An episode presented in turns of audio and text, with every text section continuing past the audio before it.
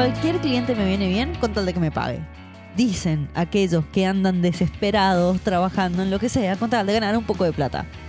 ¿Cómo podés conseguir buenos clientes? De esos que te respetan y pagan todo lo que te mereces.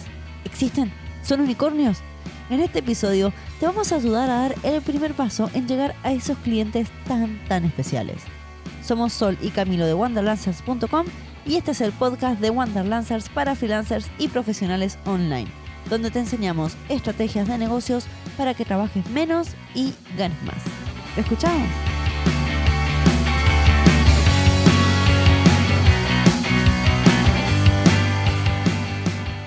Cuando vos empezaste a salir con gente, ¿tenías idea de con quién querías salir? Es una muy buena pregunta. No te lo esperabas. No me lo esperaba por nada. Es una buena pregunta. Eh, no. Eh, bla, bla, bla. Depende. cuando, cuando era chico, mucho que no me importaba. Pero creo que a la tercera salida dije, "Mm, no, mejor empiezo a buscar esta clase de persona para salir. ¿Así por qué? ¿Y por qué? Porque al principio uno, en realidad, eh, para, definamos primero a qué te llamas, a qué llamas personas, a, qué, a, a mujeres o tipo amigos y eso. No, no, no, a mujeres. Ah, bueno, no, a mujeres. Oh, amigos también. En realidad yo creo Es que- que, eh, que va para todos lados. es que en pero realidad- bueno, para, para ser prácticos te estoy preguntando por mujeres. Bueno, pero está, está, ¿viste cómo, cómo empezamos a decantar las cosas? Está, te pregunté a qué, gente o a mujeres. Bien, mujeres. ¿Qué significa eso? Que las mujeres no son gente. No, no, no, digo gente, porque vos me preguntaste cuando vos me dijiste con qué clase de gente salías y yo te dije qué, gente qué, amigos, mujeres, qué, porque obviamente con los amigos salís a hacer algo y con la chica salís a tener una cita. En mi caso, que soy hombre, ¿no?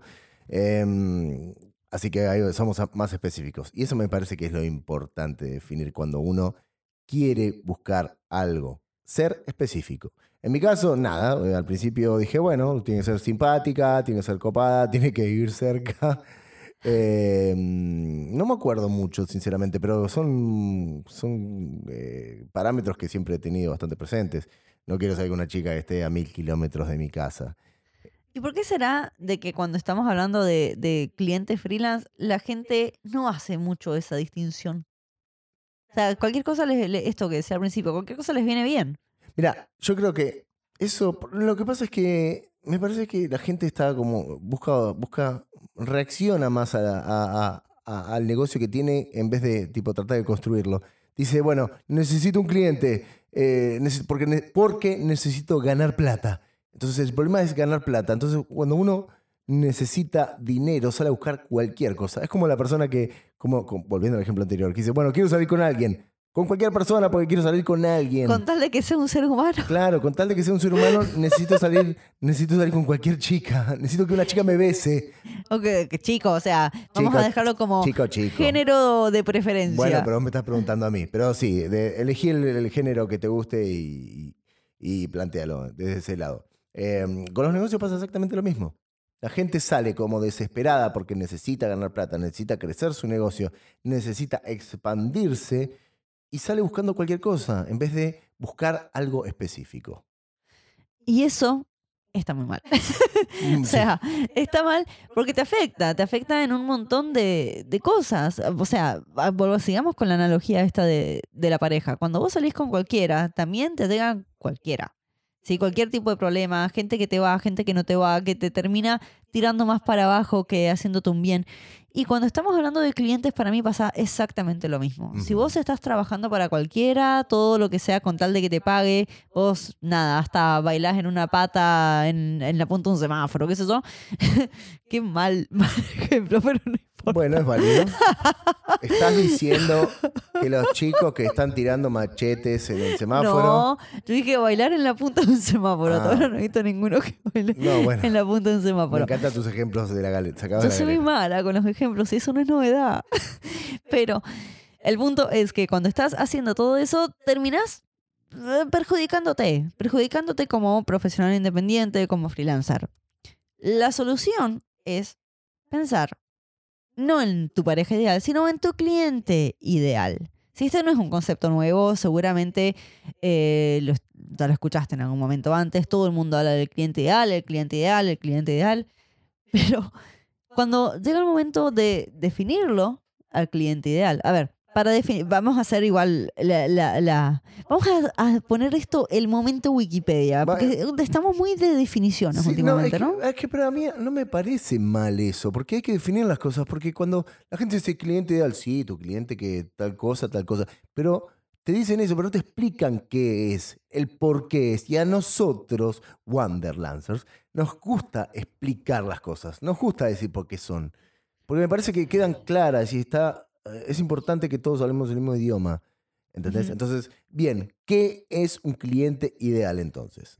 El cliente ideal nosotros lo estamos definiendo como aquella persona que sería perfecta para lo que vos estás ofreciendo, Ah. perfecta para trabajar solamente con vos. O sea, sería la chica con la que saldrías en el baile. La chica, el chico, el perro tropical, Bueno, eh, lo que en- sea, pero que sea especial para vos. Ajá. ¿sí? Esto significa de que tiene un conjunto de características que lo diferencian del mar de clientes y que lo hace como único, que lo hace perfecto. Es la persona con la que cual quisieras trabajar toda tu vida. Exactamente. ¿Qué pasa? Un cliente ideal no es el nicho. Ah, bien, me gusta esa diferenciación porque la gente confunde eso. No es lo mismo cliente ideal que nicho. Ajá. Para hacer así como la diferencia súper rápida, ya habíamos dicho de que el nicho es un conjunto de personas que tienen una problemática en común a la que les puedes dar solución y que tienen la capacidad e intención de pagarte por esa solución.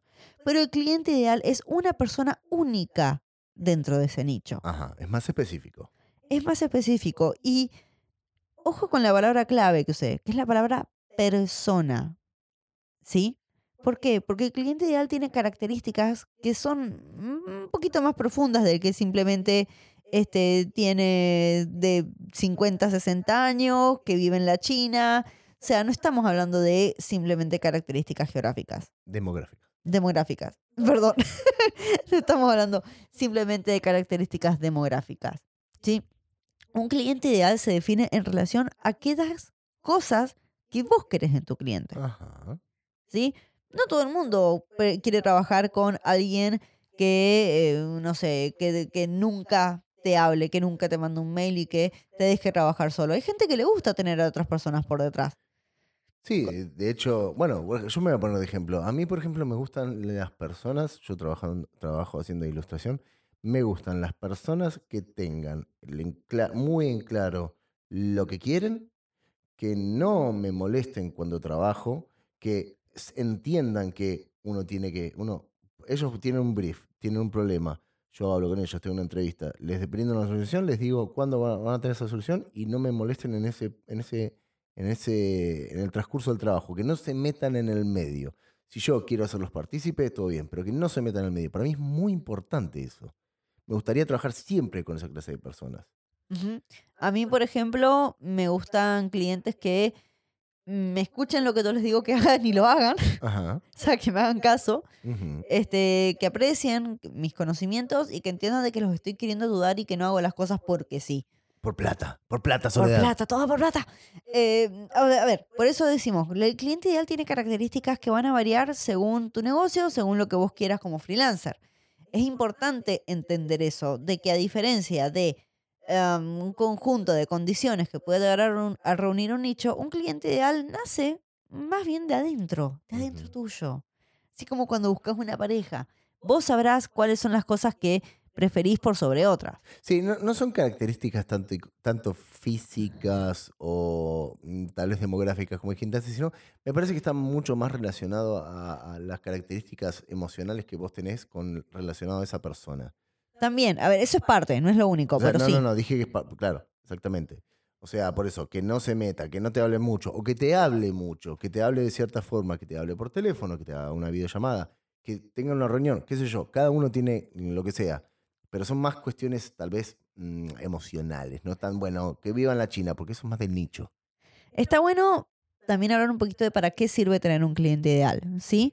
Esta parte sí es un poquito más en común con el nicho, pero un cliente ideal lo que te va a permitir es armar todo un mensaje que le hable solamente a esa persona. Y es mucho más fácil al pensar en lo que es la marca, en lo que es un mensaje, cuando justamente estás pensando en una persona y no en un grupo este, amorfo de gente, es difícil quererle hablar a todo el mundo, pero es mucho más fácil quererle hablar a una persona. Y puede ser de que tu mensaje o de que tus servicios eh, no atraigan exactamente a ese cliente ideal, pero sí van a atraer a personas que son muy parecidas. Es más, te diría que hasta el cliente ideal, cuando lo, piense, lo pienses para vos, cuando lo definas, no tiene por qué ser eh, una persona hiperreal. Sí, tiene que ser perfecto para vos. Es como una especie de ideal. Es, exactamente, es un ideal. Puede ser que tengas suerte y encuentres realmente una persona que sea así, 100%, pero si no, igual vas a estar atrayendo gente que está bastante alineada a ese concepto. Sí, a ver. O sea, es para facilitarte la vida. Sí, a ver, también me parece que hay que dejar en claro que tiene que moverse dentro de ciertos parámetros realistas, ¿no? Porque es como que... ¿Ah, no? No, No puedo, entonces no puedo decir de que, no sé, mi cliente ideal tiene una pata, el, el eh, pelo con teñido de arco iris y que además sea un millonario en el yate y me lleve a dar vueltas en su, no sé, avión privado. Eh, sí, podés. Nunca dije que no podías. Dije que se tenía, se tenía que mantener dentro de los términos reales, o sea, básicamente sobre las expectativas. Digamos, si vos querés que te contrate una persona así, es muy probable que haya alguna persona así en el mundo, pero no esté muy cerca tuyo. ¿A qué te referías ahí con expe- expectativas? Y- Palabra que nunca pude decir bien. Es- es- expectativas. Expectativas. Que si vos decís, quiero un millonario que tenga el pelo tenido de arco iris, me lleve en yate a la Polinesia y después me lleve en avión hasta Tailandia, es probable que haya una persona así, pero esté muy lejos de tu, de, tu- de tu, de tu rango alcanzable, por decirlo de una forma. Porque, porque sí, eh, eh, a ver, estamos poniendo un ejemplo muy exagerado, pero es como decir, bueno, quiero que mis clientas sean de Alemania, que tengan ojos verdes y vivan en, en en la zona de Bavaria y que hablen inglés, eh, francés y español. Como que si sos tan específico en un montón de cuestiones que pueden que no sean tan probables, te vas a terminar frustrando un poco, me parece. Sí, puede ser. A ver, A eso me refiero con expectativas, bueno, que sea bueno, eh, que me hable bien y que me hable en castellano, listo. Eso sería un poco, un poco más real. A mí me gusta la idea, esto que vos acabas de decir, de pensar en personas que pueden ser reales. ¿Sí? ¿Cómo se puede llegar a hacer eso a la hora de definir un cliente ideal? Le creas una historia. Vos vas a crear un personaje, un avatar. También esto del cliente ideal muchas veces se usa como avatar. Y lo vas a bajar a la tierra. ¿Sí? Le vas a poner un nombre, le vas a dar un background, una historia que explique particularmente de por qué en este momento tiene el problema que vos podés resolver, que esta es la parte que tiene en común con el nicho, y que también explique por qué te va a buscar a vos por sobre otras personas. ¿Sí?